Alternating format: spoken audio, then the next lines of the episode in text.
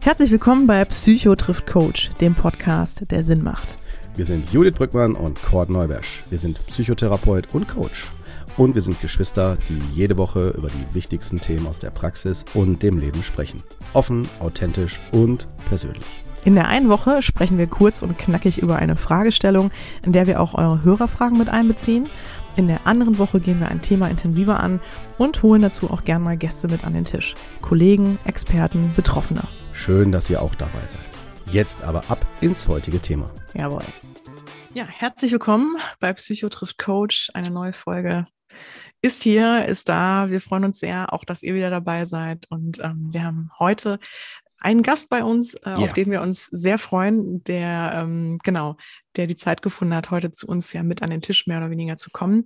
Und ähm, das wissen wir sehr zu schätzen. Erstmal herzlich willkommen, ähm, Dr. Patrick Steiß als Oberarzt der Lungenklinik aus dem ähm, Bethanien in Mörs. Ja. Schön, dass Sie da sind. Herzlich willkommen. Vielen Dank. Danke für die Einladung.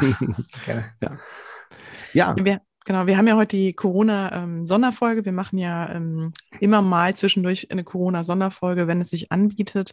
Und ähm, Genau, wir dachten gerade jetzt auch in Ihrem Fall, ähm, es ist ganz spannend, mal darüber zu sprechen, ähm, ja, was, was bei Ihnen da so los ist. Und ähm, aber genau, vielleicht Kurt, möchtest du noch mal überleiten? Du hast das so super gemacht. Also ich würde jetzt gar nicht mehr da noch weiter reingehen. Ich würde direkt an äh, Dr. Steiß abgeben. Ich kann höchstens noch ergänzend sagen, die Schnittstelle ist die, ich äh, wohne ja auch in Mörs und das Krankenhaus Bethanien ist ja in Mörs und da habe ich meine Ausbildung gemacht zum Krankenpfleger. Ich kenne den Dr. Äh, Vosser noch, äh, auch als, glaube, als ich angefangen habe, hat er auch gerade angefangen als Chefarzt dort und äh, ich fand ihn damals schon sehr, sehr inspirierend. War da schon zack, immer Vollgas in den Richtungen, alle Möglichkeiten ausschöpfen. Das hat mich sehr, fand ich sehr, sehr gut. Auch bei den Visiten habe ich immer viel mitgenommen. Und äh, ja, durch die Corona-Situation habe ich mich natürlich tierisch gefreut, da, als ich dann von ihm auch hörte, dass er da äh, im, äh, also fürs Krankenhaus da auch innovative Ansätze hat oder einen, einen verfolgt. Und deswegen hatte ich den Kontakt aufgenommen und da freue ich mich sehr, dass Sie, Dr. Steiß, da die Zeit gefunden haben, weil Sie haben sicherlich gut zu tun, äh, da mit uns jetzt noch hier das Interview zu führen. Ja. Sehr gerne. Da gebe ich das gerne an Sie ab. Okay, also dann ich äh, ja. darf mich vorstellen, ja, äh, mein, gerne. Name, mein, Name, ist Patrick Steiß. Ich selber bin auch äh, Mörser Kind, also ah. äh, bin in Mörs äh, vom Kindergarten bis zum Abitur, habe ich alles erlebt. Ähm, ja, mittlerweile bin ich äh, geschäftsführender Oberarzt in der Lungenklinik, das jetzt auch schon ähm, einige Jahre und ja, habe im Prinzip seit Beginn der Pandemie dann auch unsere äh, Covid-Intensivstation äh, im Krankenhaus äh, mit Herrn Vosser geleitet als Oberarzt, äh, zusammen auch noch mit äh, Oberärztin Kühle seit Beginn. Und ähm, ja, im Prinzip bis, äh, bis auf den letzten 10, 14 Tagen, wo ich ein bisschen ähm, raus war, habe ich eigentlich jeden Covid-Patienten im Botanik-Krankenhaus gesehen und auch mit behandelt. Ja. Ah, super. Auch nochmal eine wichtige Info. Ja, ja. okay. Vielleicht können wir auch damit erstmal starten, Herr Steiß, dass Sie uns mal so ein bisschen reinholen, äh, wie jetzt als die Leute, die quasi davon überhaupt nichts mitbekommen von Ihrem Alltag. Ähm, ja. Wie hat es sich so angefühlt für Sie, ne, die ganze Zeit? Ja, also wir sind ja jetzt fast ein Jahr lang in der, in der Pandemie sozusagen. Ich glaube, ähm, Anfang März hatten wir auch unsere ersten Patienten. Ähm, ja, wir haben natürlich jetzt eine gewisse Routine mittlerweile. Also ich denke an mhm.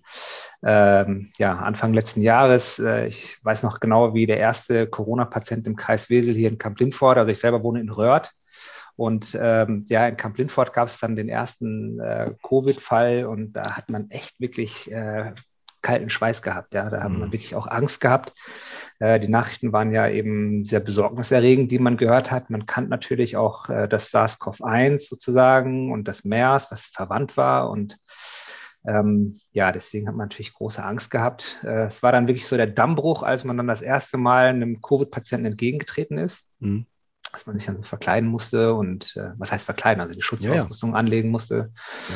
Und äh, ja, dann, klar, kommt irgendeine gewisse Routine rein. Das ähm, ja, Besondere, wahrscheinlich machen es andere ähnlich wie wir, ist halt, dass wir uns den Slogan gemeinsam stark äh, wirklich auch zu Herzen genommen haben. Mhm. Also wir haben natürlich eine ganz neue Behandlungseinheit geschaffen, interdisziplinär, Kann ich gleich auch gerne noch was zu sagen. Gerne. Und da haben wir halt einfach wirklich alle aufeinander aufgepasst und äh, da hat, ich weiß nicht, äh, selbst die, die Kollegin, die die Räume gesäubert hat, äh, oder ich weiß nicht, jemand, der das Essen ausgeteilt hat, äh, jeder hat auf den anderen aufgepasst, geschaut, Schön. hast du alles angelegt, äh, bist du bereit, um in das Zimmer zu gehen? Und dann ging das auch. Ne? Und dann mhm. mittlerweile hat man da einfach natürlich eine Routine drin. Und ja, ich bin jetzt natürlich auch als Krankenhausbeschäftigter geimpft. Das hat jetzt auch nochmal eine gewisse, ja, eine gewisse Beruhigung gegeben. Und ähm, ja, wir blicken jetzt eigentlich ganz optimistisch eigentlich in die nächste Zeit und hoffen, dass wir da jetzt äh, dann auch irgendwann wieder zur Normalität zurückfinden. Mhm. Ja. Ähm, ja, vielleicht man muss ja auch sagen, genau, also darauf würde ich auf jeden Fall nochmal gerne ähm, mit Ihnen eingehen, Herr Steiß, ähm, dass Sie ja im Grunde ähm, ja in vielen Belangen da auch, ähm, ich glaube, ähm, ja die Dinge mal neu äh, sich angeschaut haben oder da auch ne, anders angesetzt haben.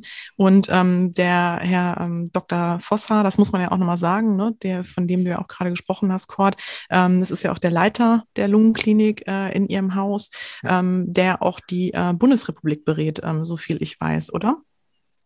Genau, also äh, es war ja sogar so, dass ähm, der Bundesgesundheitsminister Spahn und auch der äh, Landesvater äh, Herr Laschet dann auch, äh, ich glaube, es war 23. August oder sowas, mhm. vielleicht war es auch der 26, ich weiß nicht mehr genau, haben die auch Besuch äh, bei uns äh, gehalten und sich äh, vor Ort von unserer Behandlungsweise dann noch ähm, informiert und überzeugt. Und genau, da ist schon, schon Kontakt da, mhm. auf jeden Fall. Ja. Können Sie das mal ausführen, Herr Steis, wie es dazu kam ähm, und was das genau bedeutet? Ja, man muss da tatsächlich einmal ganz zurückgehen, weil hm, ähm, im Prinzip ist ja so, dass kein, also so richtig hat ja keiner mit so einer Pandemie gerechnet. Genau. Ähm, und wir waren ja jetzt auch, sag ich mal, nur bedingt vorbereitet. Ähm, und das ist dann irgendwie natürlich immer entscheidend, dass man immer versucht, zwei, drei Wochen sozusagen voraus zu sein, sich zu überlegen, wie kann ich schneller sein als das Virus. Und ähm, ja, für uns war eigentlich klar, dass wir von Anfang, also jetzt gehe ich mal so ein bisschen auf unsere Struktur ein, also wir sind ja ganz normal aus dem Regelbetrieb, ist halt wichtig gewesen, dass wir versucht haben, die Corona-Patienten zu trennen von den anderen Patienten, mhm. weil ja auch die anderen Patienten ein Recht auf Behandlung haben. Ja, und äh, es war ja so, sobald jemand gehustet hat, hat der jemand schon sofort Angst und dachte, Gott, der Himmel, geh weg, das ist Corona, ne? ich werde gleich sterben. Ja, so genau. ungefähr überspitzt dargestellt. Ja. Also insofern hat man natürlich als erstes die Patienten voneinander getrennt oder halt auch, wenn es irgendwie ging, die Corona-Patienten auch nach Hause geschickt. Das gab damals auch echt böse Presse, kann ich mich noch erinnern. Als es hieß, MERS schickt äh, die Corona-Patienten nach Hause. Zumindest die Kommentare waren jetzt irgendwie ähm, erstmal natürlich ähm, von ja, einer gewissen mhm. Irritation, glaube ich, geprägt. Ja. Ähm, wir haben dann im Prinzip eine, wir haben ein Schlaflabor äh, im Krankenhaus. Ähm, Schlaflabor ist halt deshalb besonders, weil man da natürlich die Patienten mit einer Kamera praktisch durchgehend beobachtet. Überwacht ist eigentlich das richtige Wort. Man leitet äh, wesentliche äh, Vitalparameter wie äh, Herzfrequenz äh, ab, ein EKG, äh, die Sauerstoffsättigung ganz entscheidend, die mhm. Atemfrequenz und all das sind natürlich Dinge, die auch auf einer Intensivstation gemacht werden. Und hinzu kommt eben, dass in diesem Schlaflabor auch äh, speziell ausgebildete Beatmungstherapeuten und Therapeutinnen, also eigentlich Therapeutinnen muss man sagen, das sind eigentlich nur Frauen, ähm, da arbeiten, die im Prinzip nichts anderes machen, außer halt ähm, ja diese nicht-invasive Beatmung. Ne? Denn Schlafmedizin ist halt ein wesentliches äh, Behandlungs, ähm, Behandlungstool, eben diese CPAP-Beatmung, diese Maskenbeatmung. Mhm. Ja, und ähm, wir haben dann einfach dieses Schlaflabor umfunktioniert. Wir haben dann das Schlaflabor äh, etwas aufgerüstet, noch mehr Überwachungskapazitäten und haben dann da äh, im Prinzip versucht, die Corona-Patienten dort, äh, solange es geht, zu behandeln, um eben den sonstigen Krankenhausablauf eben nicht zu unterbrechen und nicht zu stören. Mhm. Also gerade, Sie haben das ja alle mitbekommen, dass die Intensivstationen, da wird ja täglich darüber praktisch Bericht erstattet, wie voll sind denn die Intensivstationen. Ja. Das ist natürlich nicht nur wichtig zu wissen, weil man davon abschätzen kann, wie viele Corona-Patienten werden behandelt, sondern es ist ja im Prinzip fast jeder Patient, der einen größeren operativen Eingriff hat, der muss danach eine gewisse Zeit auf die Intensivstation. Also wenn jetzt beispielsweise mhm. ein Tumor, äh, weiß nicht, aus dem Darm geschnitten wird oder aus der Lunge ähm, oder ein Herzinfarkt, all diese Patienten brauchen ja auch irgendwo eine Intensivkapazität. Richtig, richtig. Und wenn man die halt mit Corona belegt, dann ist da ganz schnell Handlungsunfähigkeit. Ja. Das war eigentlich im Prinzip das erste wirklich, wie ich immer sage, echt der geniale Schachzug, dass wir das da, äh, diese Struktur hatten. Das hat natürlich auch nicht jedes Krankenhaus, mhm. muss man auch sagen, so ein Schlaflabor. Das rentiert sich eigentlich vielleicht auch nicht immer. Das ist eher so eine Leistung, die man vielleicht auch eher ambulant erbringt ähm, mhm. heutzutage. Äh, zumindest ist das der Trend in Deutschland. Und ähm, also nicht nur diese, diese Struktur mit den Räumlichkeiten, sondern insbesondere auch tatsächlich, dass wir da wirklich diese, diese brettharte Erfahrung von den Kolleginnen aus dem Schlaflabor, diese Beatmungstherapeuten da einbringen konnten. Das ist echt ein absoluter Gamechanger, muss man sagen. Mhm. Das zur Struktur. Ähm, das andere ist halt, dass ähm, ja zu Beginn ähm, eigentlich gesagt wurde, ja Mensch, die Patienten, die kriegen natürlich äh, eine schwere Lungenentzündung, wenn sie einen schweren Verlauf haben. Das haben ja nicht alle einen schweren Verlauf. Ja, ja. Aber die, die einen schweren Verlauf haben, ähm, die äh, sind halt gefährdet, eine schwere Lungenentzündung zu bekommen und dann natürlich auch kritische Sauerstoffsättigung ähm, eben aufzuweisen. Und das kann natürlich auch gefährlich sein. Klar, wenn die Sauerstoffsättigung einen gewissen Wert unterschreitet, dann äh, bestehen ja im Prinzip äh, Komplikationen, Risiko für Komplikationen. Und man hat dann eben gesagt, ähm, gerade auch die deutschen Intensivärzte ähm, haben gesagt, man muss dann wenn ein gewisser Wert nicht erreicht wird und Sauerstoff nicht hilft, dann sollte man äh, früh zur Intubation eben dann raten. Und das haben wir halt komplett anders gesehen. Es liegt so ein bisschen auch daran, dass wir halt äh, ja im Prinzip Kinder von Herrn Vosser, Kinder von Herrn Köhler äh, sind. Das sind Leute, die äh, die nicht-invasive Beatmung in Deutschland ganz entscheidend und auch äh, auf der Welt ganz entscheidend weitergebracht haben. Und man kann mhm. eben ja, kritische Pneumonien, kritische Sauerstoffsättigungseinbrüche durchaus auch, natürlich nicht immer, aber doch zu einem äh, guten Teil auch tatsächlich mit der nicht-invasiven Beatmung behandeln. Hm. Und das haben wir halt von Anfang an gesagt, ähm, weil wir halt auch gesehen haben, dass so eine künstliche Beatmung natürlich auch immer Folgekomplikationen nach sich ziehen kann, wenn sie denn jetzt nicht für eine beispielsweise zwei Stunden OP oder keine Ahnung, andere Elektive oder Notfallreanimation oder sowas, da ist es ja Standard, dass man sowas macht. Ja. Herr Steitz, darf ich da ganz kurz einhaken. Ich äh, bin schon am Monolog gehalten. Ja, ist gut. Nein, nein, ich finde das total spannend. Ähm, ich finde nur ganz wichtig, nochmal da auch die Leute abzuholen, die jetzt noch nicht so oft mit solchen Themen zu tun hatten. Ähm, ja. Wie muss ich mir das als Laie vorstellen? Ähm, erstmal, äh, ich glaube ja, äh, korrigieren Sie mich da bitte, aber wenn ich ähm, künstlich beatmet werde, werde ich dann nicht auch künstlich ja so in den Schlaf ähm, gelegt, mehr oder weniger? Genau, ähm, also ja. Genau, ne? Koma, ne? Koma. Ja, Koma ist ja mal so sehr negativ besetzt. Ja, ja, ja, Also man ist ja im Prinzip wie eine Narkose. Ne? Also man genau, muss dann, man genau. legt den Patienten dann in Narkose und das ist mhm. auch wirklich so eine Sache, wo ich sage, ey, es kann nicht sein. Also ein Patient mhm. wird sozusagen gefragt, werden Sie jetzt einverstanden, wenn wir Sie jetzt dann in Narkose legen und wir müssen Sie jetzt künstlich beatmen? Wenn der Patient das noch irgendwie bejahen kann, mhm. klaren Verstandes, dann bin ich der Meinung, dieser Zeitpunkt ist noch nicht gekommen, weil mhm. das macht man dann tatsächlich echt, wenn vielleicht auch wirklich gar nichts mehr geht und die Patienten einfach auch nicht mehr können. Ähm, aber es ist richtig, also für eine äh, künstliche Beatmung, für eine längere künstliche Beatmung äh, ist es wie bei einer Operation, der Patient wird in Narkose versetzt, der schläft. Ähm, und das ist auch gefährlich eben, weil wir glauben auch, dass tatsächlich Schlaf äh, und normaler Schlaf, also normaler Wachzyklus, Schlaf-Wachzyklus, hat möglicherweise auch Effekte auf das Immunsystem und mhm. kann vielleicht auch helfen, äh, tatsächlich ähm, ja, solche kritischen Entzündungsphasen zu überwinden. Super. Darf ich trotzdem, ja, ich muss aber nochmal nachfragen, äh, warum ja. ist es denn so, dass es viele ähm, ziemlich schnell angehen? Gute Frage. Mhm. Also ich habe mir das ja auch nicht ausgedacht. Also ich kann mich doch, also ich werde Ihnen das versuchen gleich zu beantworten, aber vorweg eine kurze Anekdote. Mhm, gerne. Wir haben dann, dann die ersten Patienten tatsächlich mit der nicht-invasiven Beatmung behandelt und in den ersten Empfehlungen, wirklich äh, Anfang März hieß es noch, naja, die nicht-invasive Beatmung sollte man wohl eher sein lassen, weil da wahrscheinlich ein höheres Risiko ist, dass man äh, sich dabei, also sich selbst oder das Personal dabei infiziert. Ja, und okay. das ist, ähm, da kann ich mich erinnern mit einer leitenden Oberärztin aus unserer radiologischen Abteilung, die sagte dann, hey Mensch, guck mal die Leitlinie, ihr dürft doch, das ist, das ist doch irgendwie gar nicht vorgesehen, so wie ihr das macht. Und ich habe gedacht, hä, das kann doch gar nicht sein. Wieso soll ich das nicht machen? Das hilft doch, das wissen wir doch.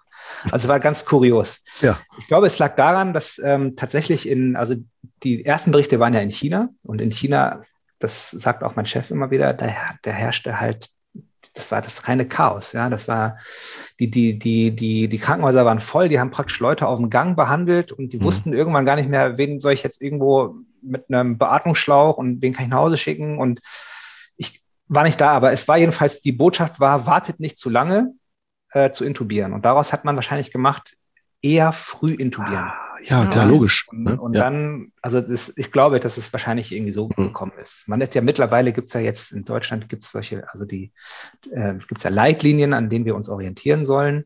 Mhm. Und es gibt mittlerweile schon innerhalb von elf Monaten ist jetzt die dritte Leitlinie, also die dritte ähm, also praktisch die zweite Aktualisierung der ersten Fassung mhm. äh, publiziert und da hat man das Ganze jetzt auch natürlich immer wieder etwas mehr revidiert und gesagt, ja, nicht die Beatmung ist gut, sollte man versuchen, aber eben mhm. auch immer gucken, dass man vielleicht dann doch die, den richtigen Zeitpunkt für die Intubation nicht verpasst. Mhm. Ich, ich habe noch eine Anmerkung dazu. Kann das, habe ich das richtig verstanden, dass man generell das macht, um die Lunge zu schonen? Also ist das so die, die Grundidee dahinter, dass man nicht, äh, also die Ressourcen, die Restressourcen irgendwie zu sehr, zu schnell erschöpft? Ist das, kann man das so sagen oder, oder ist es jetzt viel hm. interpretiert?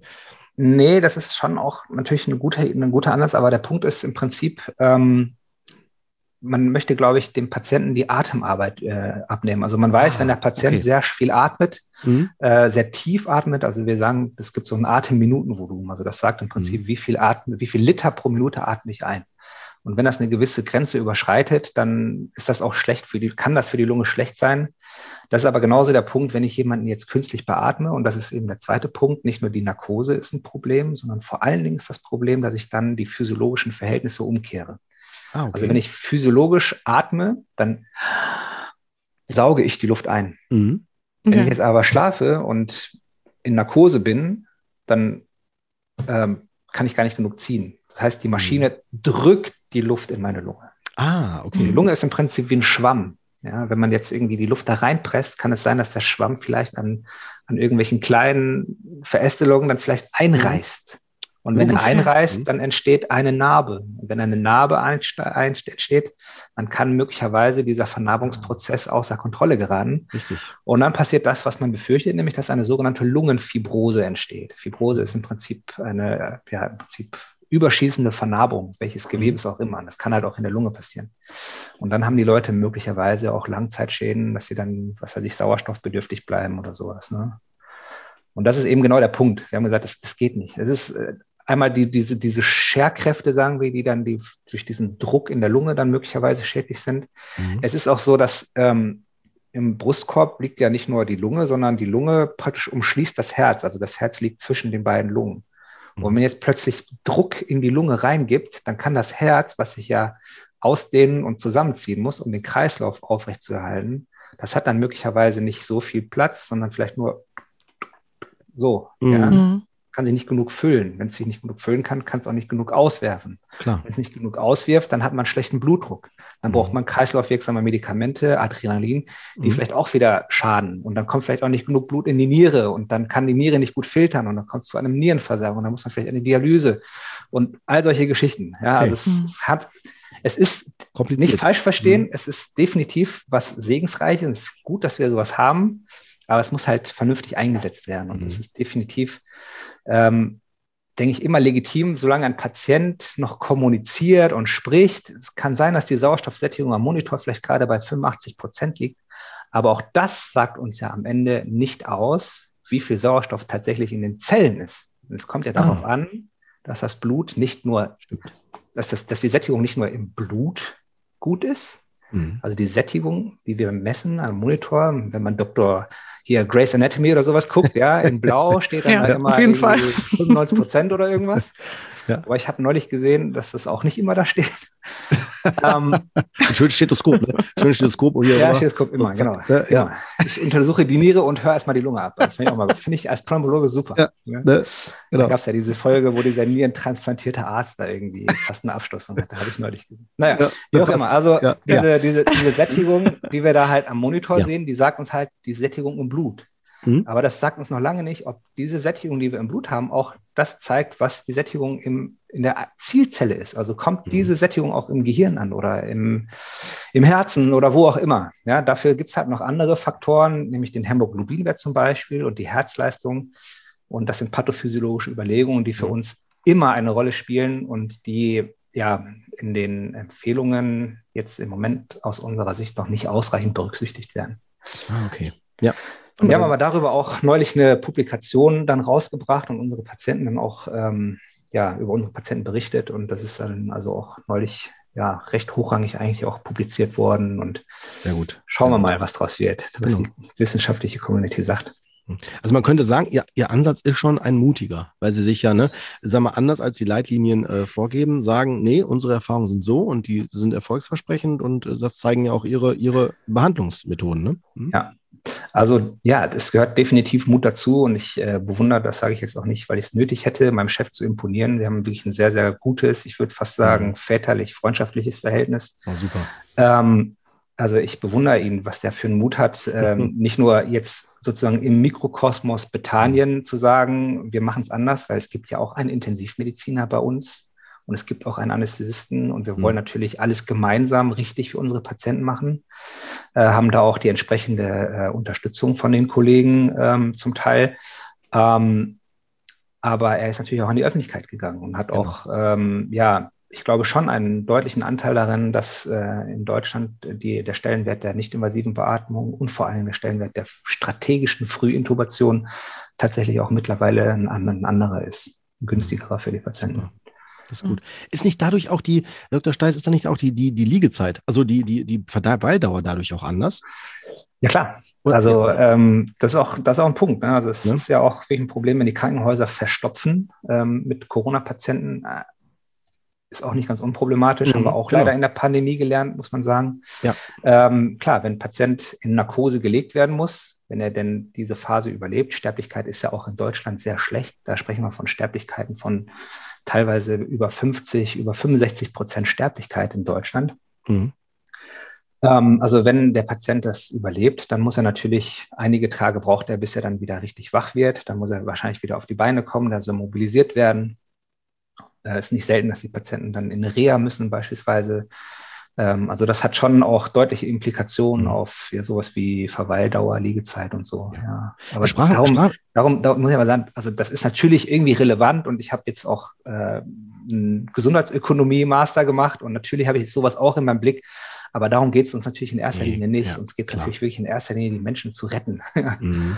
Mhm. Ja, klar. Ist denn, ist denn die, äh, Sachen gerade 50, 60 Prozent Sterblichkeit, meinen Sie jetzt von den äh, schweren Verläufen bei Covid oder jetzt allgemein in, irgendeiner, in irgendeinem Bereich? Also genau, der, die, die 50, 60 Prozent betrifft tatsächlich diejenigen, die äh, beatmet, also in, intubiert beatmet werden. Ne? Und dann hängt es natürlich dann auch, je älter der Patient wird, umso höher ist die Mhm. Sterblichkeit auch prozentual. Es Okay. gab die, die ersten Daten aus Deutschland, irgendwann im Sommer wurden die publiziert, die sogenannte AOK-Studie. Mhm. waren wir auch also durch Herrn Vosser mit vertreten. 10.000 Patienten, das war damals natürlich sehr viel Ja. in Deutschland. Krankenhaussterblichkeit über alle Patientengruppen, über alle Altersgruppen, über alle Schweregrade 25 Prozent.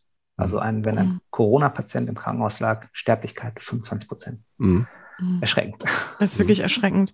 Ja. Aber, Aber ist, glaube ich, mittlerweile, ich hoffe, ich weiß, hab, weiß jetzt nicht, ob es neuere Zahlen Mhm. gibt.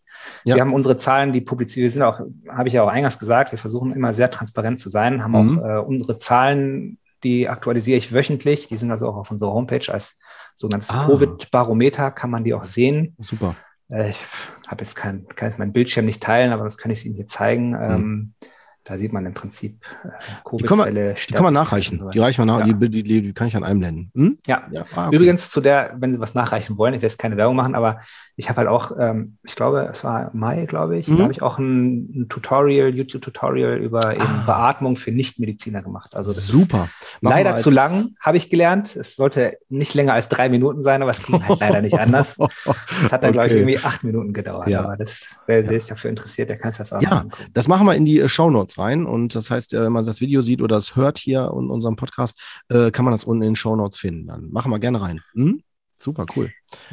Ist, meinen Sie jetzt das, ähm, Herr Steiß, dass wenn ich jetzt zum Beispiel in äh, privat irgendwie mit, mit, äh, mit Corona halt zu kämpfen habe, ähm, dass ich dann für mich weiß, wie komme ich zu Sauerstoff? Habe ich das richtig verstanden?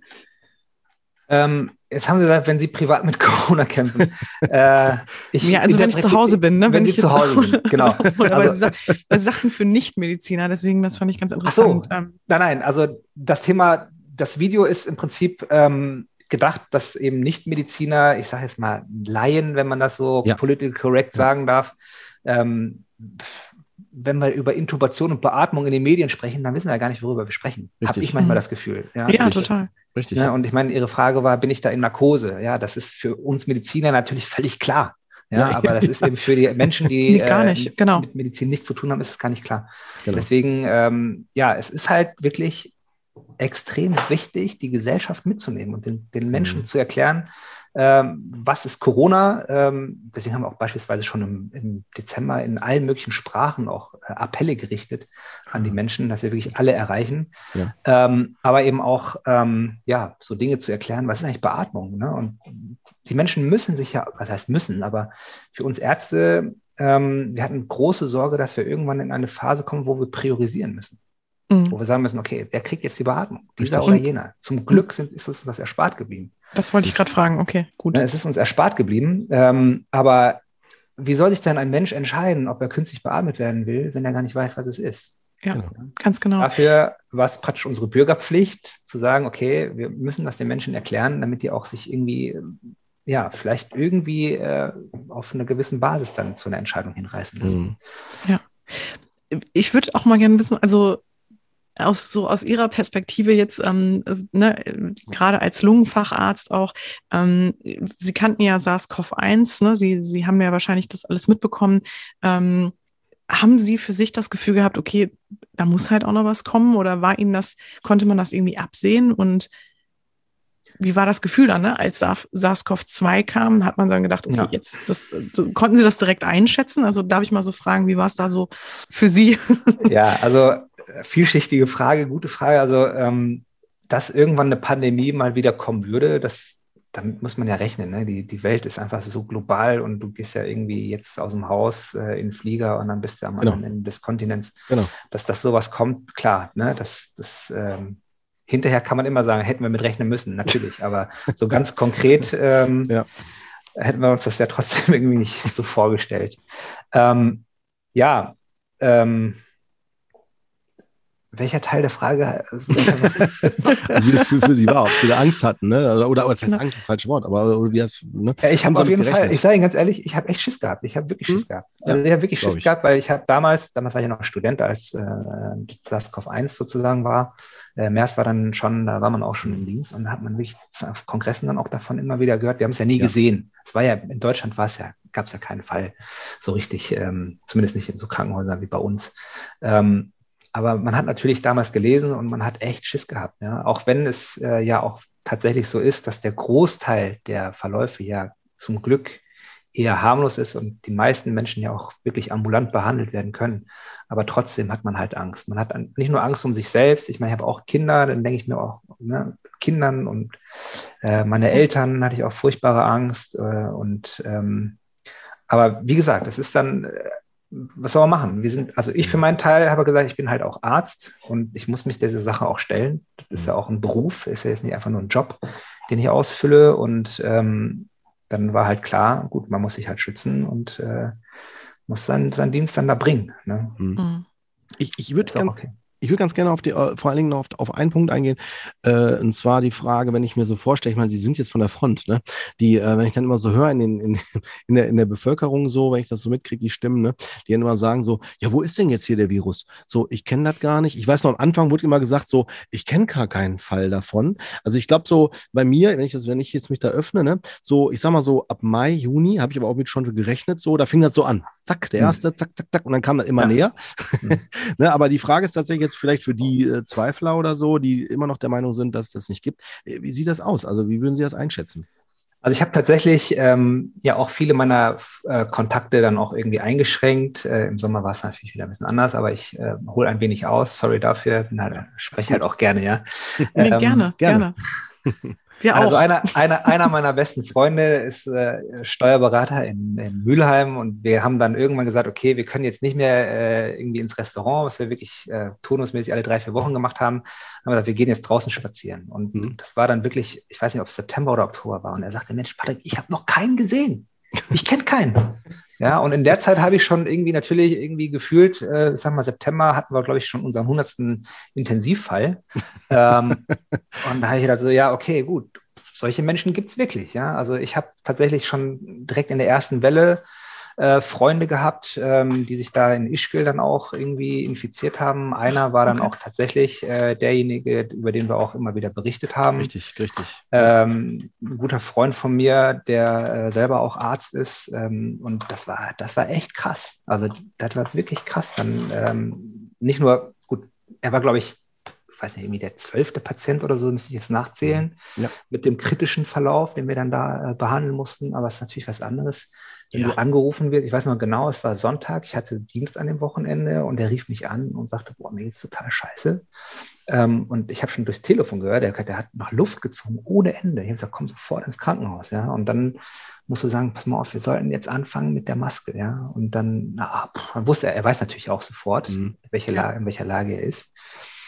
Und ähm, nun ist es natürlich so, man hat gemeinsame Freunde. Ähm, ich weiß natürlich auch um seine familiäre Situation, mhm. Kinder und alles. Und da ja, gibt es natürlich, also da denkst du natürlich, okay, was kann alles passieren?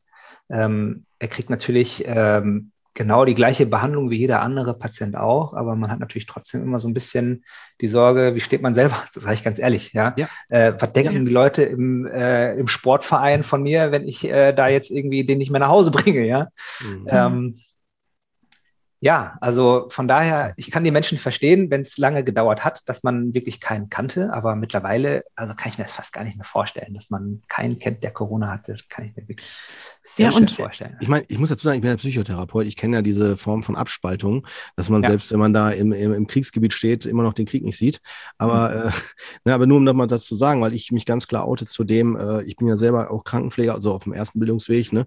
aber ähm, um nochmal deutlich zu machen, äh, es geht ja auch nicht immer alles an die Öffentlichkeit. Nur weil ich etwas nicht sehe, heißt das ja noch lange nicht, dass es das nicht gibt. Ne, das ist, glaube ich, der größte und äh, hier an der Stelle der dümmste Trugschluss, den man machen kann. Äh, ich will jetzt da nicht hier, hier Angst erzeugen oder so in der Bevölkerung, aber würde ganz gern nochmal auch deutlich machen, so, nur weil ich etwas nicht sehe oder nicht weiß, äh, wäre ich vorsichtig mit irgendwelchen Aussagen, weil sonst haben wir wieder die Situation zur EM, dass alle plötzlich Schiedsrichter sind oder Bundestrainer. Ne? Also da muss man ja immer so ein bisschen vorsichtig sein, oder? Ja, aber ich glaube, das Phänomen, Kurt, äh, ich meine, das ist auch ganz klar, wenn, wenn irgendwas Dramatisches passiert. Ich glaube, man braucht auch einfach mal Fakten, äh, ganz genau, oft. Ne? Genau, also ich weiß nicht, genau. ähm, ich glaube, da geht es eher auch so darum, dieses, man muss es irgendwie auch mal greifen können. Und ähm, ne, das ist so ein bisschen wie mit, weiß ich nicht, wenn, wenn einfach ein schlimmer Unfall passiert, man, man kann es erstmal, glaube ich, gar nicht begreifen, was da vor einem passiert. Ich denke mal, Herr Steiß, so geht es Ihnen ja wahrscheinlich dann auch ganz oft mit den Intensivpatienten, dass sie denken, oh mein Gott, was passiert hier eigentlich gerade? Ne? Ähm, vielleicht jetzt nun mal nicht mehr nach einer bestimmten Karriere oder einem bestimmten längeren ähm, Alltag im Krankenhaus, aber äh, könnte ich mir doch auch vorstellen. Und jetzt sind sie aber nah dran, jetzt haben sie, können sie es vielleicht besser greifen, jetzt kann man es irgendwie auch einsortieren. Ne? Hm. Ja. ja, klar, also ich kann Ihnen sagen, also ich ja. habe wirklich die dollsten, die dollsten Verläufe, die, die krassesten, keine Ahnung, auch persönliche Schicksale, ja, was man alles erlebt das ist sehr, sehr vielschichtig. Also da könnte ich jetzt wirklich aus dem Nähkästchen plaudern, mhm. wenn es dir interessiert. Ja. Sehr gerne sogar. Ja. Ich weiß noch nicht, äh, wie es um Ihre Zeit ist und äh, vor allem. ich Macht Spaß, alles gut. Ähm, also gerne, mich würde mich würde das wirklich sehr interessieren, weil ich glaube, wenn Sie uns da ein bisschen mehr Futter geben, auch so ein bisschen mhm. konkreter, ohne dass man jetzt hier Horrorgeschichten auspacken will. Aber ich glaube, vielleicht, das braucht man ja auch manchmal. Ne? Konkrete Fälle. Genau. Okay, also so wie äh, bei Fest und Flauschig, glaube ich, die Top 5 äh, Corona ja. äh, Patrick ja, Steis, ja, so bitte. ungefähr, ja. Ja, ja genau. Ja. Also Top 1 ist für mich natürlich ganz klar, dass ich äh, meinen mein Freund äh, da damals wirklich äh, über den Berg gebracht habe. Ja, das, okay. das, war für mich echt schon mal ganz wichtig. Ähm, Top.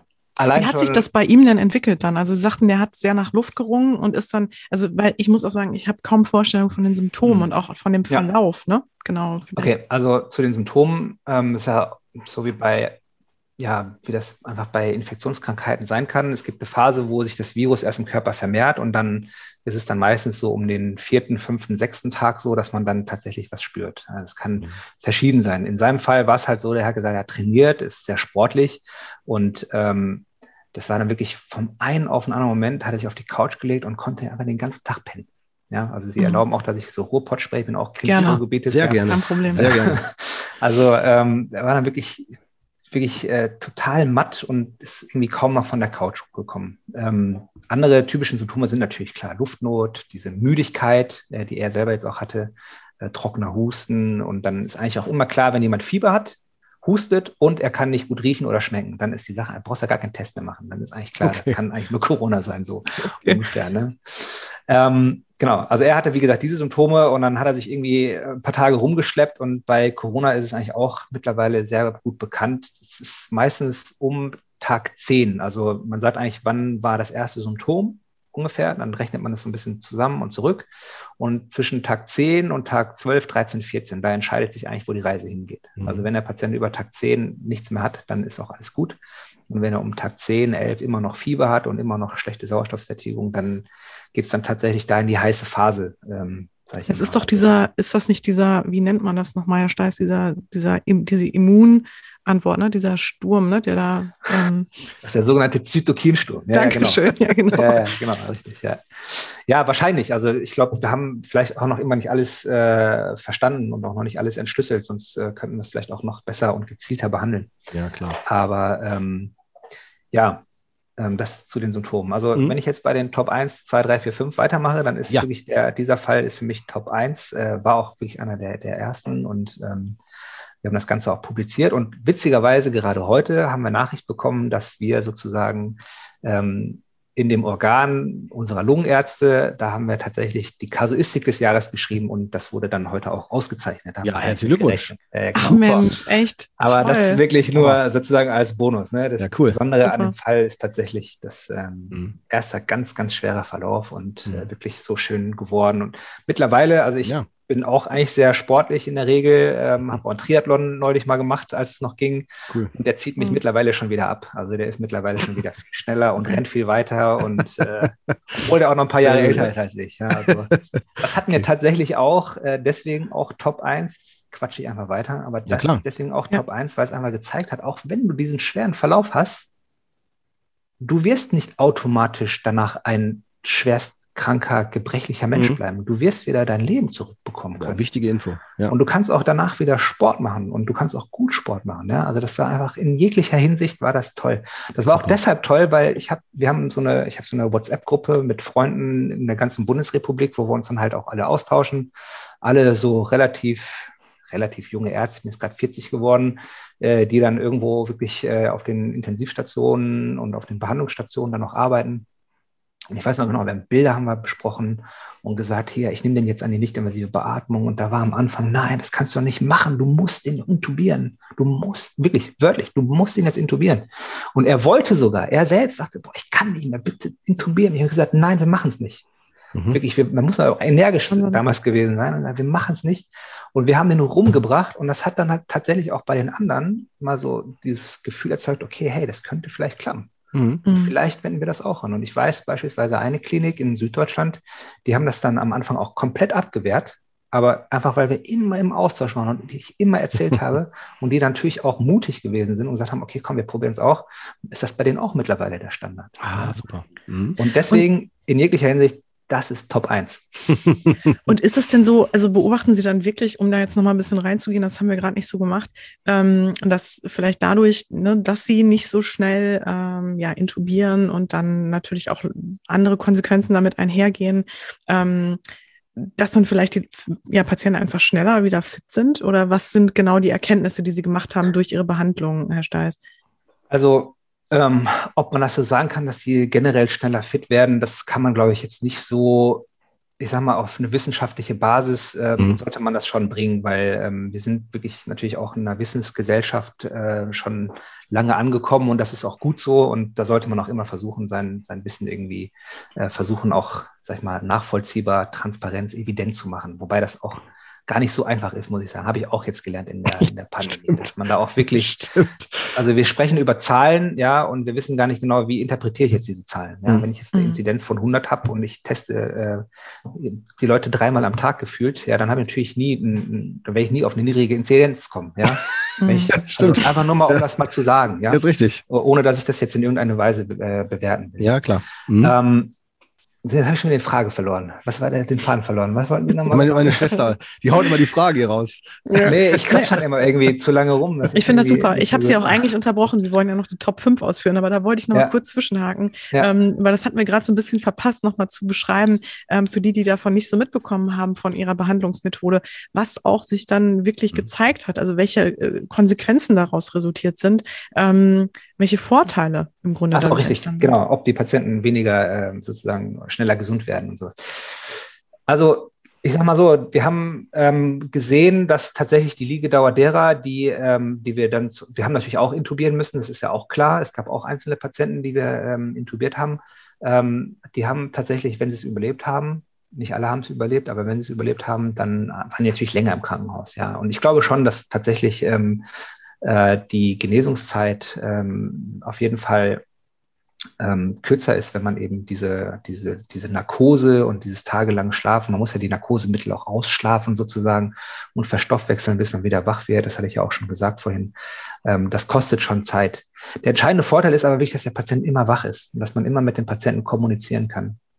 Und ja. das ist auch wirklich extrem wichtig. Das ist einer der Top 5 Fails, muss man sagen, äh, dass die Leute einfach ja in ihrer größten Krise eigentlich gar nicht ihre Liebsten irgendwie bei sich haben können. Ne? Das, das finde ich auch so schlimm, diese Vorstellung. Ja. ja. das muss man echt sagen. Also das ist echt übel. Das ist wirklich übel. Ne? Ja, da, da ja. gibt es auch keine Möglichkeiten. Ne? Also das ist nicht mit, mit Schutzanzug und mit allem rein oder so. Das geht ja, einfach nicht. Ne? Schon, also ich sag mal, wenn, wir haben immer gesagt, die Patienten, die ähm, kritisch sind und die möglicherweise auch äh, möglicherweise versterben können. Da haben wir natürlich schon dann auch die Familie nochmal gebeten zu kommen. Aber ähm, andere Menschen brauchen auch ihre, die Nähe zu ihren Angehörigen. Ja, das ist, ähm, das ist schon hart. Mhm. Also das ist wirklich hart. Ne?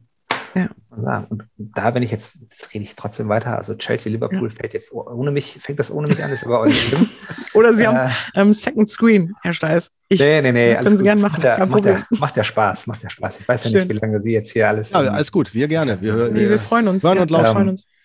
Genau. Ähm, also, wie gesagt, die, die anderen Menschen, die brauchen ja auch ihre, die Nähe zu ihren, mhm. zu ihren Angehörigen und ähm, Irgendwas anderes wollte ich, glaube ich, sagen. Ich verliere den Faden gerade so, ne? Ich quatsche mich immer fest. Gar kein Problem. Ähm, also ich hatte eigentlich nur gefragt, genau, mhm. Äh, also Sie kamen so ein bisschen, Sie hatten das eigentlich jetzt schon erklärt auch, oder beantwortet ja. die Frage und hatten ja dann noch mal ausgeführt, ähm, ja, dass das halt ein großer Nachteil ist, ne? Dass mhm. man äh, äh, und so von wegen auch der Top 5, glaube ich, auch. Und, ja. Aber da können Sie ja vielleicht auch weitermachen genau. mit den Fällen und mit den Verläufen vielleicht auch, ähm, also, damit wir uns das ein bisschen ja, mehr vorstellen können. Ne? Mache ich sehr gerne. Wobei ich muss dazu sagen, es ist natürlich schon so, das muss man ja auch sagen, das eine ist natürlich, dass für die Menschen, die dann liegen und dann die Nähe zu ihren Angehörigen brauchen, das ist natürlich ein Drama, dass sie die anderen nicht haben. Aber es geht natürlich auch darum, dass man diejenigen, die vielleicht gesund zu Hause sind, die muss man natürlich schützen. Also das ist immer eine Abwägungssache. Ja. ja. ja. Und ähm, das ist wirklich nicht schwer. Ich kann Ihnen sagen, wir haben einen Krisenstab. Äh, wir treffen uns äh, zweimal, mindestens zweimal die Woche im Krankenhaus und überlegen immer, was gibt's Neues, was müssen wir, auf was müssen wir reagieren. Und wir besprechen praktisch jedes Mal die Frage, besuchen, erlauben, ja oder nein. Und das ist wirklich mhm. immer sehr schwierig. Ja, so viel dazu. Also Top, mhm. äh, Top 5 äh, Fails und Nicht-Fails. Ähm, also Top 1 hatte ich gesagt. Dann Top 2, äh, wobei ich das jetzt, glaube ich, nicht so danach jetzt irgendwie so ja, ja, nach, in ja, eine Rangfolge bringen will. Also was mich klar. extrem berührt hat, war beispielsweise, ähm, was wir selber in Mörs auch gesehen haben, dass tatsächlich ähm, ja, verschiedene Mitglieder, mehrere Mitglieder einer Familie auch nicht nur erkranken, sondern auch versterben können. Mhm. Und ähm, das ist das ist wirklich, wirklich übel. Also da hatten wir mal einen wirklich ziemlich schlechten Lauf. Da sind, ähm, da sind innerhalb von kürzer Zeit sind da zwei Menschen in einer Familie sind da verstorben und man hörte dann auch, dass dann auch Bekannte aus ganz Europa in anderen Ländern, dass da dann auch noch andere äh, Familienmitglieder gestorben sind oder auch auf der Intensivstation lagen und ähm, also das geht einem wirklich sehr, sehr nahe und vor allen Dingen, ähm, also ich habe ja dann auch, weiß ich nicht, also man soll natürlich nicht von sich selbst immer reden und sich selbst irgendwie bewerten, aber es gibt dann halt schon manche Situationen, ähm, wo ich dann schon auch eine besondere, ich weiß nicht warum, aber ich bin ja auch nur ein Mensch. Also zu mhm. manchen Patienten habe ich halt auch irgendwie eine besondere Beziehung und die Chemie irgendwie ganz besonders ist. Und ja, klar.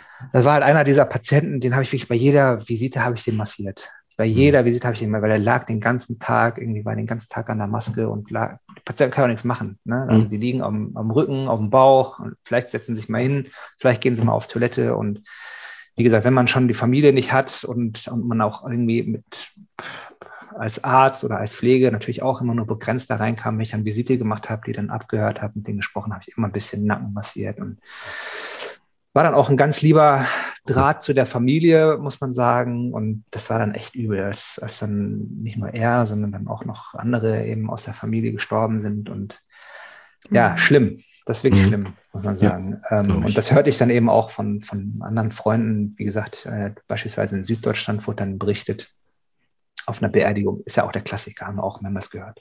Auf einer mhm. Beerdigung ist dann, jemand wurde wegen Corona, ist an Corona gestorben, wurde beerdigt. Auf der Beerdigung hat sich dann der Sohn, glaube ich, infiziert, ist dann auch gestorben und also, also es ist echt wirklich Katastrophen. Und das ist vielleicht auch Wahnsinn, ja. wirklich eine Botschaft an all jene. Ähm, das wäre dann auch Top 3 tatsächlich. Ähm, auch ganz schlimmes Schicksal, eine äh, junge Frau, die äh, die Erkrankung in eine Familie gebracht hat, wo dann am Ende auch tatsächlich der, ich weiß nicht, ob es der Großvater oder Vater gewesen ist, aber ähm, irgendwie so, keine Ahnung, über, über 70, glaube ich. Und diese junge Frau, weiß nicht, Anfang 20 oder so, die hat die Erkrankung in die Familie gebracht. Und die fühlt sich dann wirklich, wie, als ja, wenn sie ihn auf dem Gewissen hätte, ja. Mhm. So, und ähm, vielleicht, das, das kann wirklich, keiner ist davor gefeit. Ja? Richtig, richtig. Und das ist halt die Botschaft, weil Sie gerade sagten, Thema Zweifler, kann ich alles verstehen, wenn man irgendwie äh, sagt, Mensch, irgendwie, äh, das ist alles nicht, kann alles nicht wahr sein, was Corona mit uns macht. Das bin ich auch nicht damit ganz einverstanden, was politisch daraus gemacht wird. Mhm. Äh, wobei das auch, glaube ich, nicht einfach ist. Aber mhm, richtig, ähm, richtig. das andere ist wirklich die gesundheitliche Dimension. Und die gesundheitliche Dimension lässt sich einfach nicht wegdiskutieren. Mhm. Einfach Fakt. Das ist einfach wirklich, wir haben, glaube ich, jetzt 310 Schwerkranke behandelt seit März. Und wie gesagt, wenn jemand, der vielleicht, ich weiß jetzt nicht, ob diese Frau, glaube ich nicht, ist eine sehr gewissenhafte, liebe, liebe Frau, soweit ich das irgendwie einschätzen konnte. Aber ähm, ja, man infiziert sich, man stelle sich vor, man ist jetzt vielleicht, gehört zu den Leuten, die sagen, Maske trage ich nicht und ich schütze mich nicht und mir passiert eh nichts. Und dann bringt man es in eine Familie und dann sterben vielleicht nicht nur eine, sondern vielleicht mehrere Personen. Ich weiß nicht, ob man dann seines Lebens nochmal glücklich wird. Also ich wäre, ich glaube, ich würde mhm. echt übel knacken an so einer Sache. Sie, Sie sprechen gerade einen wichtigen Punkt an. Das merke ich immer wieder auch in der Dialogen, dass das nicht unbedingt immer so klar ist für alle, ist mein Eindruck, dass äh, die gehen immer davon aus, es geht um die eigene Ansteckung. Aber dass sie sich dann immer wieder so ein bisschen vergessen, dass sie ja, wenn sie ein Virus haben, dass sie weiter, weiter, weitergeben. Ja, klar. Ja, der erinnert mich mal an den einen Film hier, boah, ich weiß gar nicht, wie der jetzt genau heißt, wo doch da einfach nur der Kuss zu der Frau, die den Virus hatte, dazu geführt hat, dass er wieder ausgebrochen ist. Kennt ihr den äh, Next Week Day, 20 Days Later? Oder der zweite 28, 28 Days Later. 20 Week, 20, also der zweite auf jeden Fall. Der zweite. Der englische Film. Der, genau, ganz ja, genau. Irgendwann mal in der Jugend hat man den genau. gesehen, ja. Also dann hat nur noch, hatte nur noch eine Person das und dann äh, hm. die Person hat er dann, hat die geküsst und dann zack, war der wieder hat er sich verbreitet. Egal. Aber ähm, genau, ne? also dass es falsch, falsch interpretiert wird, darauf wollte ich hinaus. Dass man das wirklich ja. nur nur die eine Dimension erfasst und die mhm. andere total ausblendet. Also da habe ich zwei Anmerkungen zu. Zum einen, ähm, absolut richtig. Ähm, man, man, sollte nicht nur denken, hey, ich krieg's schon irgendwie hin, weil ich bin ja jung. Ich wird bei mir schon nichts passieren. Man muss schon auch an andere Menschen denken, finde ich. Und deswegen ist tatsächlich auch gehöre ich jetzt auch zu denen, ich will jetzt keine Propaganda machen und jeder soll ja, wirklich, wirklich ja. selber entscheiden, aber ich glaube, es ist tatsächlich deswegen auch wirklich wichtig, ähm, wenn man sich für eine Impfung entscheidet, dann kann man eben nicht nur sich selbst schützen, sondern man schützt auch, kann auch wirklich anderen, anderen Menschen, andere Menschen schützen.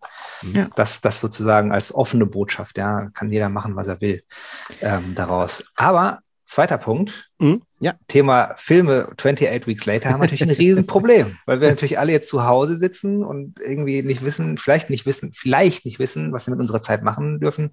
Ich beispielsweise renne total gerne die Halde hoch. Ja, oh. ähm, und äh, da ist jetzt äh, Sperre schon seit Wochen. Echt? Ähm, könnte man sich vorstellen, wer das vielleicht jetzt nie machen kann, der hängt halt irgendwie vor der Glotze und guckt dann äh, eben solche Filme wie Outbreak oder wie hießen die, Eu Euphoria. Und da kriegst du natürlich auch wieder irgendwas im Kopf, was einfach gar nicht der Realität vielleicht entspricht. Richtig. Mhm. Ja, und äh, das, also das war nur eine kurze Anmerkung von mir. Psychologisch ja. sind Sie da viel besser als ich aufgestellt. ja, alles gut. Ja, da, alles ja aber Sie, Sie, haben ja völlig recht. Äh, ne, das ist auch die Frage des Fokus und womit man sich da beschäftigt und auseinandersetzt, ähm, ganz klar. Ja, und auch, was man, auch, und auch was man sehen will. Das möchte ich auch nochmal ganz kurz betonen. Ne? Ich habe letztens noch, das möchte ich gerne äh, hier tatsächlich mich mit zu outen, ne? der Lautenbach, der immer sehr äh, präsent ist in den Medien und so. Ich habe letztens ein äh, Video gesehen von dem, wo er wahrscheinlich in, in, im Bereitschaftsdienst, ist ja auch Arzt, äh, praktizierender Arzt, wahrscheinlich so überarbeitet war, dass er dann in einem Interview äh, unschlüssige Zusammenhänge er erläutert hat in zwei Minuten. Und dann gab es natürlich die Zweifler, die das da total gegen ihn verwendet haben. Wobei, glaube ich, im Menschen mit einem gesunden Menschenverstand klar war, hier geht es nicht darum, dass er nicht klar war, sondern einfach überarbeitet.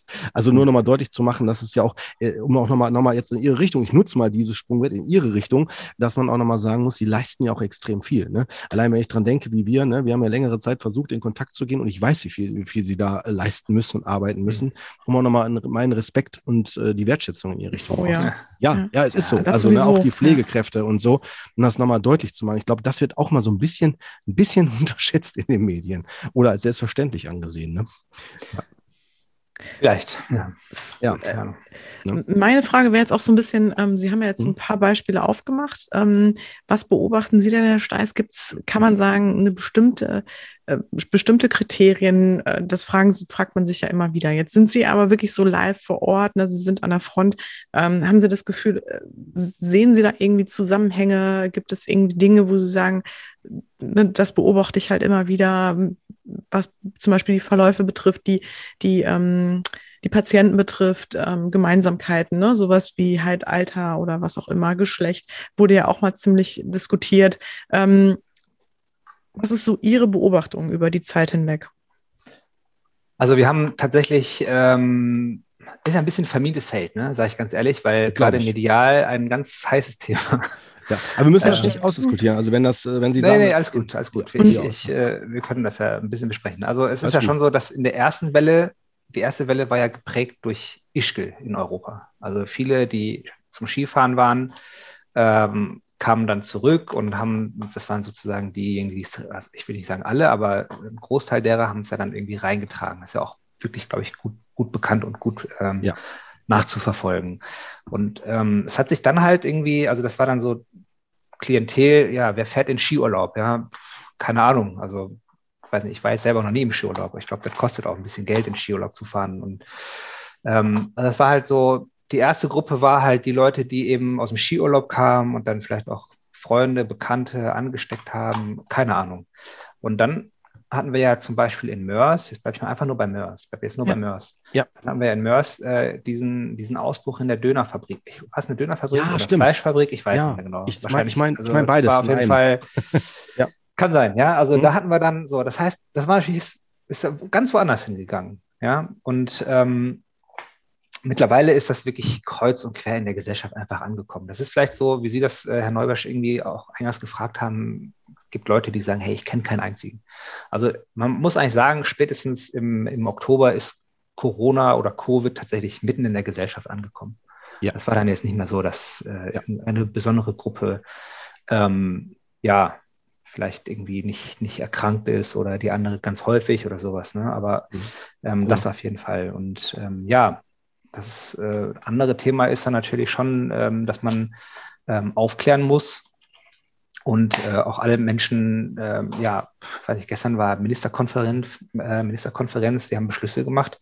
Ähm, weiß ich nicht, wir gehen davon aus, dass alle Menschen das irgendwie lesen und ähm, da gibt es ja diese, diese, diese schlaue Sprüche, gehört ist nicht verstanden, verstanden ist nicht begriffen, begriffen heißt nicht umgesetzt. Ja, also das sind ja wirklich äh, viele, viele Aspekte, die man da berücksichtigen muss. Ja. Und ähm, man muss natürlich dann auch immer gucken, dass man wirklich alle Menschen erreicht und ähm, auch eben ja, erkennen, dass, dass wir in einer ja, pluralistischen, vielschichtigen Gesellschaft leben, wo ähm, die einen sich vielleicht auch gut schützen können und die anderen sich vielleicht weniger gut schützen können, aus den unterschiedlichsten Gründen. Und ähm, ja.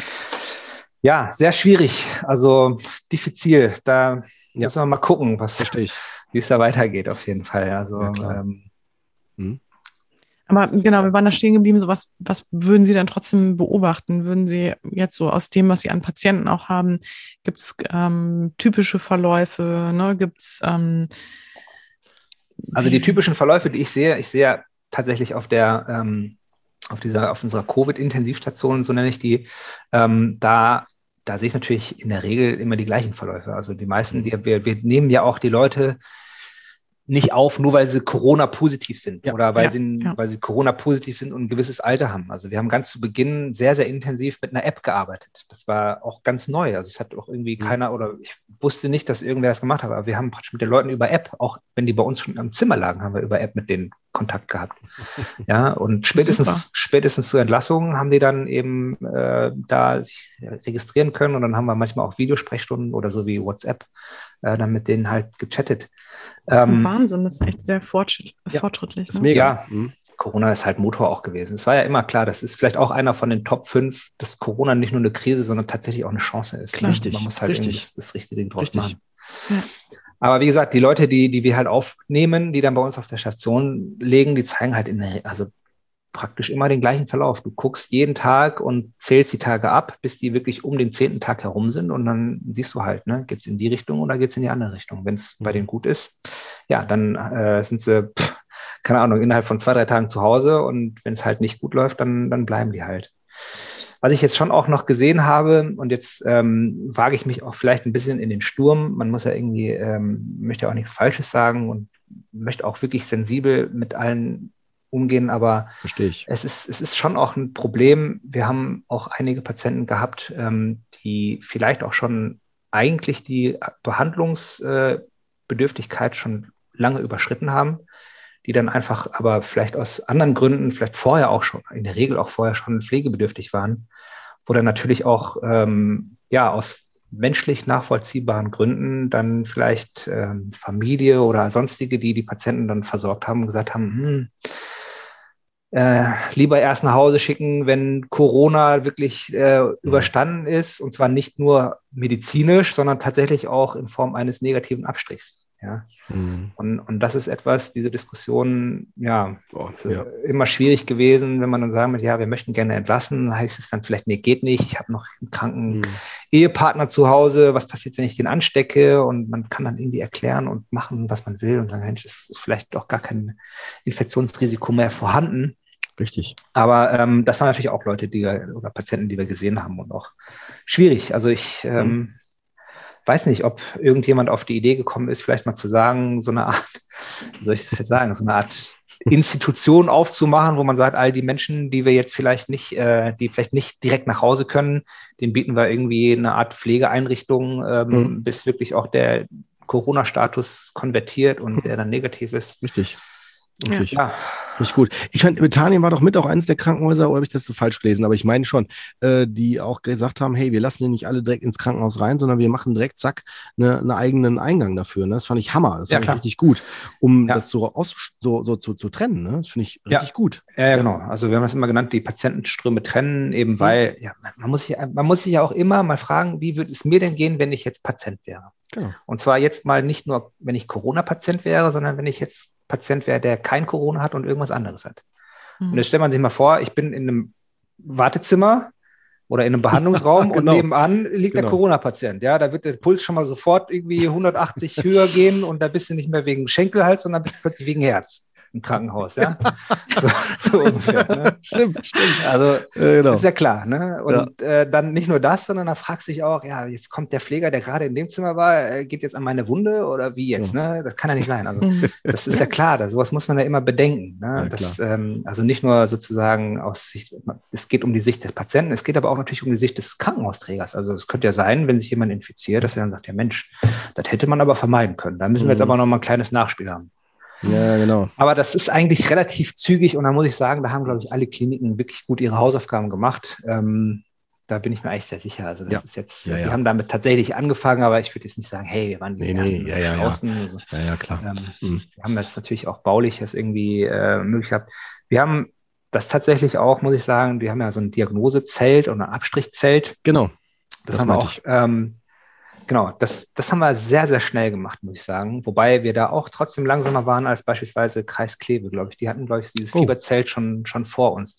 Hm. Weiß ich nicht genau, aber wir haben es dann tatsächlich auch dann vielleicht auf Hm. eine andere Ebene gebracht. Weiß ich jetzt nicht, wie es in Kleve organisiert war, Ja, aber wir ja- haben das dann ja über KV sozusagen, dass dann Hm. ja, im Prinzip jeder, der eine Überweisung hatte oder sonst einen Grund hatte, konnte sich dann da auch abstreichen lassen. Mhm. Und das geht ja, glaube ich, Okay. weiter eigentlich noch. Mhm. Okay, super. Ja, Und Herr Steiß, was würden Sie sagen jetzt aktuell? Wie ist da die Entwicklung? Äh, was beobachten Sie jetzt auch bei Ihnen im Haus? Alles ähm, super. eine platte Antwort von mir. Also ich habe gehört, dass wir auf jeden Fall äh, schon mal eine sehr hohe Impfquote haben. Das ist auf jeden Fall schon mal sehr positiv und äh, lässt mich hoffen, dass, ähm, dass wir alle immer, also jetzt nicht so verstehen, dass ich das jetzt priorisiere, aber ich hoffe, dass wir in Britannien immer gut handlungsfähig bleiben werden, weil das ist ja das eine, dass Patienten krank sind, das andere ist ja, dass sich Mitarbeiter vielleicht infizieren, die dann die Patienten gar nicht mehr versorgen können, ja, oder vielleicht ja. sogar krank die Menschen versorgen müssen. Gab es ja auch äh, auf äh, irgendwelchen Erdteilen hier ähm, ähm, in, der, in der Krise, ja, sowas möchte man natürlich gerne vermeiden. Äh, was die Patienten angeht, und das ist natürlich der Kern ähm, Ihrer Frage, ähm, wir haben eigentlich durchgehend Patienten. Also wir haben ich glaube, im Sommer hatten wir mal Phasen, wo wir vielleicht mal irgendwie ein oder zwei nur in der Woche aufgenommen haben. Im Moment nehmen wir so ungefähr fünf bis sechs pro Woche auf. Ähm, das ist jetzt nicht mehr so viel. Also ich sage mal, der richtige Peak, der war tatsächlich so Mitte, Ende November, Anfang Dezember. Mhm. Da ging das richtig los. Wir haben natürlich alle auch Mordsangst gehabt was vor Weihnachten.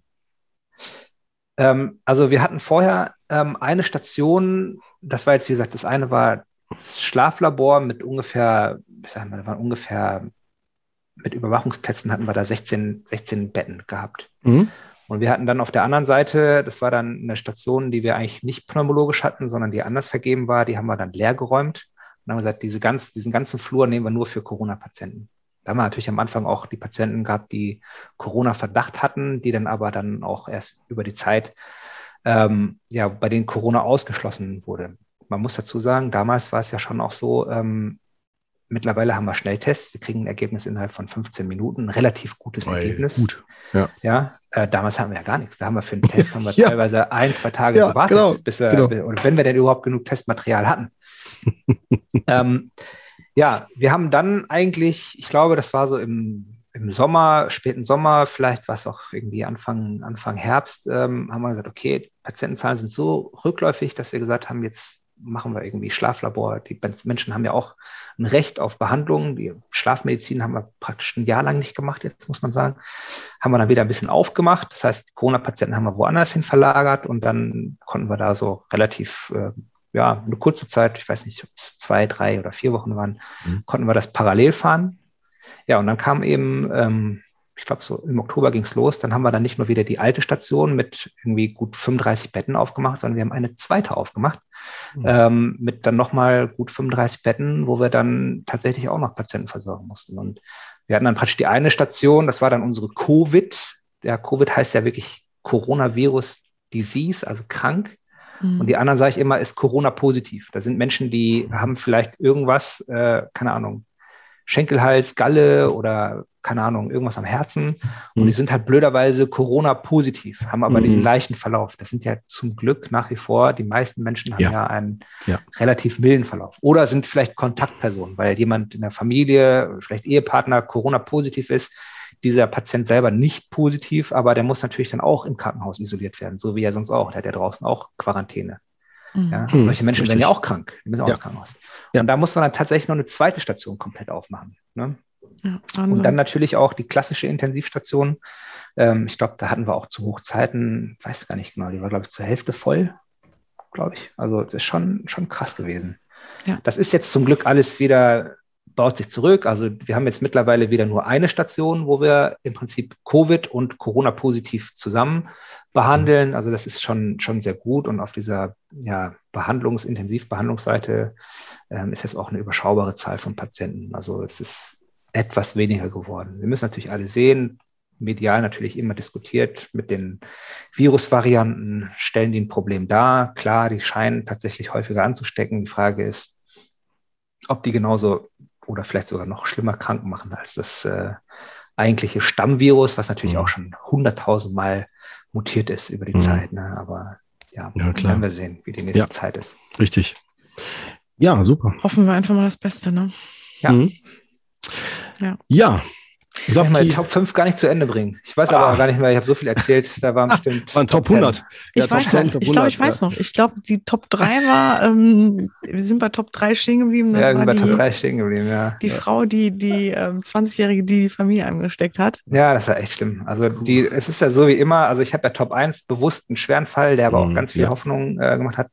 Aber was sonst noch wirklich, was mich für schlimme Nachrichten erreicht haben, das ist jetzt äh, einfach so eine Tragödien, ja. Ich weiß mhm. zum Beispiel von ähm, einem Freund, der in Mitteldeutschland auf einer Intensivstation arbeitet, da hat sich äh, eine Krankenschwester, die, die kam nicht mehr klar, die hat sich suizidiert. Ne? Ja, genau, sowas gibt es auch. Das ganze leider. Leid, ja. Dann ja. weiß ich von Menschen, also nicht ich selber, aber ein guter Freund von mir hat ähm, Freunde und hat mir berichtet, dass er ähm, ja, Menschen aus dem Gesundheitsamt, die wurden zum Teil wirklich drangsaliert, die wurden bedroht. Ja, ja. Ähm, die haben dann auch, die sind ja auch in Quarantäne, die können sich nicht treffen, nicht, vielleicht sind manche auch alleinstehend. Man hat ja auch manchmal auch nicht nur seelische Bedürfnisse, manchmal auch körperliche Bedürfnisse, ja, mhm. äh, geht dann alles irgendwie auch nicht und du hast kein Ventil, ja. Das, ja. Das, genau. also man verlangt extrem viel. Bei meinen Kindern habe ich gesehen, ähm, also ich habe zwei Jungs und eine große Tochter, die schon selber jetzt in Köln studiert, aber ähm, zwei Jungs und da hat wirklich in der ersten Welle der eine, der hat dann irgendwie als Schule wieder losging, extrem, ich weiß nicht, 0 Uhr, 0 Uhr 30 konnte nicht pennen. Und der andere hatte das auch irgendwie dann in mhm. der zweiten Welle gehabt. Also auch mit den kleinen, da passiert auch was, ne? Ja. Das, muss man, das muss man schon ganz klar sagen. Ne? Ich, ich würde mir noch ganz kurz da für die Hörer und auch ne, so Betroffene abholen und sagen, wenn, wenn eine Belastung sehr stark ist, gerade und man möchte Hilfe haben, ne, wir werden auch in den Shownotes da wieder Sachen einfügen. Ne? Ansonsten die Telefonseelsorge ist immer rund um die Uhr auch erreichbar. Also wie gesagt, in den Shownotes gibt es auch Links dazu. Und was das Thema Suizid, Suizidalität betrifft, äh, haben wir auch eine Folge zu rausgebracht, die würde ich empfehlen, dann für Betroffene auch sich anzuhören. Und ansonsten, es gibt natürlich immer eine Möglichkeit, Möglichkeit, eine Aus, einen Ausweg. Aber wer sich halt nicht da gerade fühlt oder, oder Redebedarf oder, oder Hilfebedarf hat, würde ich immer empfehlen, bitte, bitte äh, keine langfristigen Entscheidungen kurzfristig treffen für solche Sachen. Deswegen lieber äh, dann Hilfe holen und die Nummer, wie gesagt, ist auch kostenlos. Telefonseelsorge ist in den Shownotes zu finden. Mhm. Sehr gut. Ja. Ich dürfte natürlich meine letzte, bei den, bei den Top 5 dürfte ich natürlich niemals vergessen und dann höre ich auch auf zu reden, weil ähm, jetzt sind wir wirklich deutlich. Zweite Halbzeit, ja klar. Ja, schon dritte ja. Halbzeit. Lieber wetten ähm, Also, was auch wirklich, wirklich toll ist, ist, ähm, ich habe es eins gesagt, wir hatten ein Schlaflabor, wir haben eine, das war jetzt in dem Fall eine Nierenstation. Das heißt, mhm. da waren auch Krankenschwestern und Krankenpfleger, die mit Lunge gar nichts zu tun haben gar nichts zu tun hatten oder wenig zu tun hatten. Klar, die sind ausgebildet, ausgebildete, examinierte Krankenschwester und Krankenpfleger. Ähm, Herr Neuberg, Sie wissen selber, ähm, es ist mhm. was anderes, wenn du jeden Tag Lunge siehst oder wenn du jeden Tag nur Niere siehst. Ja, das oh, ja. ist von den Patienten auch was anderes. Ja. Und ey, wir haben das ohne Witz geschafft, innerhalb kürzester Zeit wirklich eine richtig gute Einheit zu werden. Das war echt toll und das ist wirklich auch soweit ich das einschätzen kann, das sage ich jetzt nicht aus opportunistischen Gründen, ja. sondern ich habe es einfach wirklich gesehen. Es ist wirklich ein Geist in in dieser, in dieser Community, in dieser Gruppe äh, gewesen. Das ist von Patienten bemerkt worden, das ist von mhm. Krankenhausträger bemerkt worden. Ähm, das ist echt wirklich cool, muss ich sagen, dass wirklich auch eine Krankenschwester selbst das sage ich jetzt auch ganz ehrlich, die Krankenschwester hat Herrn Vosser gesagt, ja, nee, Chef, Sie dürfen noch nicht rein, Sie haben noch dies und das vergessen. Ja, und dass er dann aber auch so cool ist und sagt, ja, Mensch, super, dass du aufgepasst hast, danke. Ja, ähm, das ne, glaube ich. Das, das ist echt, ja. also da ist echt was passiert, ne? Ja. das muss man echt sagen. Das glaube ich. Und ähm, ja, und wie gesagt, ich habe es nicht nötig, äh, bei meinem Chef mich irgendwie einzuschleimen, aber der hat echt breites Kreuz und äh, echt eine ja. Menge Mut bewiesen, ähm, da diesen, sag ich mal, diese Botschaft nach draußen zu transportieren, habe ich auch echt Total. Respekt vor, muss ja. ich sagen. Äh, Dr. Steitz, also ich finde, das ist bei Ihnen auch schon spürbar. Ich meine, wir kennen uns jetzt nicht aus dem Klinikalltag, aber alles, was Sie sagen, da auf jeden Fall, so, so habe ich ihn auch kennengelernt, den äh, Dr. Vosser. Also der Mann der Tat, so habe ich ihn immer so vor Augen gehabt von Anfang an. Vor allen Dingen, der auch immer wirklich nach vorne, wie ich so lösungsorientiert guckte. Ne? Also so habe ich ihn immer wahrgenommen. Bei den Fällen und so, der war immer da, der war gefühlt immer überall. Fand, also ich fand es Hammer. Also mir hat das sehr beeindruckt früher. Ja, und es ist ja schon auch so, ähm, das wird er mir auch verzeihen, wenn ich das so sage. und aber er weiß, er lebt es ja auch so vor. Er selber ist ja auch nicht derjenige, der alles äh, sich alleine ausdenkt. Ähm, ja, klar. Er gibt natürlich den Impuls, er hat natürlich gute Berater, er hat gute Leute, er hat, glaube ich, gute Oberärzte und Assistenzärzte Richtig. in seiner Klinik und er hat Richtig. tolles Pflegepersonal, das mitdenkt. und ich glaube, dass wir da echt eine gute genau. Einheit irgendwie geworden sind. Ja, finde ich super. Ich freue mich auch sehr, dass wir mit einer dieser Personen sprechen konnten. Und äh, ja, ich, also mir hat es ganz Spaß auch, gemacht. Wirklich. Also wirklich. Also schön, dass Sie äh, bei uns waren und uns mal wirklich solche Einblicke liefern konnten Hammer. oder dass wir da mal reinschauen durften. Es hat ja lange gedauert, ja. aber dafür haben wir auch lange jetzt gequatscht. Alles gut, alles gut. Also mir macht es auf jeden Fall Mut und echt mega Mordsrespekt also für Ihre Arbeit. Und, ja, gerne, ja. gerne. Alles Gute, viel Ja, Kraft. halten Sie weiter durch, halten Sie weiter durch, wirklich. bitte, bitte. Und wir Kriegen hoffen, dass, Ja. dass es bald besser wird. Ja. ja. Wir auch, ja. Und liebe Grüße nochmal an euren Dr. Vosser und Ja. Ja, richtig. ja, ans Team. Und äh, ja, vielleicht hören die auch die Folge. Wir werden es ja hören. Ja, unbedingt. Ich muss sie unbedingt hören, ja, auf jeden Fall. was wie lange sie wird. Alles klar. Gehe ich jetzt raus oder? Ja, nein, nein, Sie bleiben drin. Wir sagen einfach Ja. erstmal Tschüss. Okay. Und Genau. Äh, genau, vielen Dank fürs Zuhören. Genau. Schön, dass Sie da waren.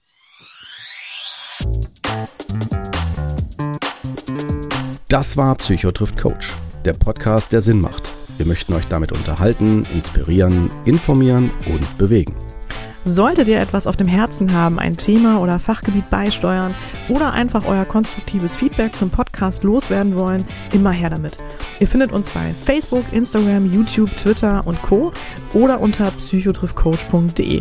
Dort bekommt ihr auch immer alle aktuellen bzw. weiterführenden Informationen zu unseren Folgen und Gästen. Wir danken euch von ganzem Herzen für euer Ohr und freuen uns, wenn ihr unseren Podcast bei iTunes mit ein paar lieben Sternen bewertet, über die sozialen Netzwerke teilt oder einfach mit Freunden und Bekannten darüber sprecht. In diesem Sinne, bis zum nächsten Mal, ihr Lieben. Wir freuen uns drauf.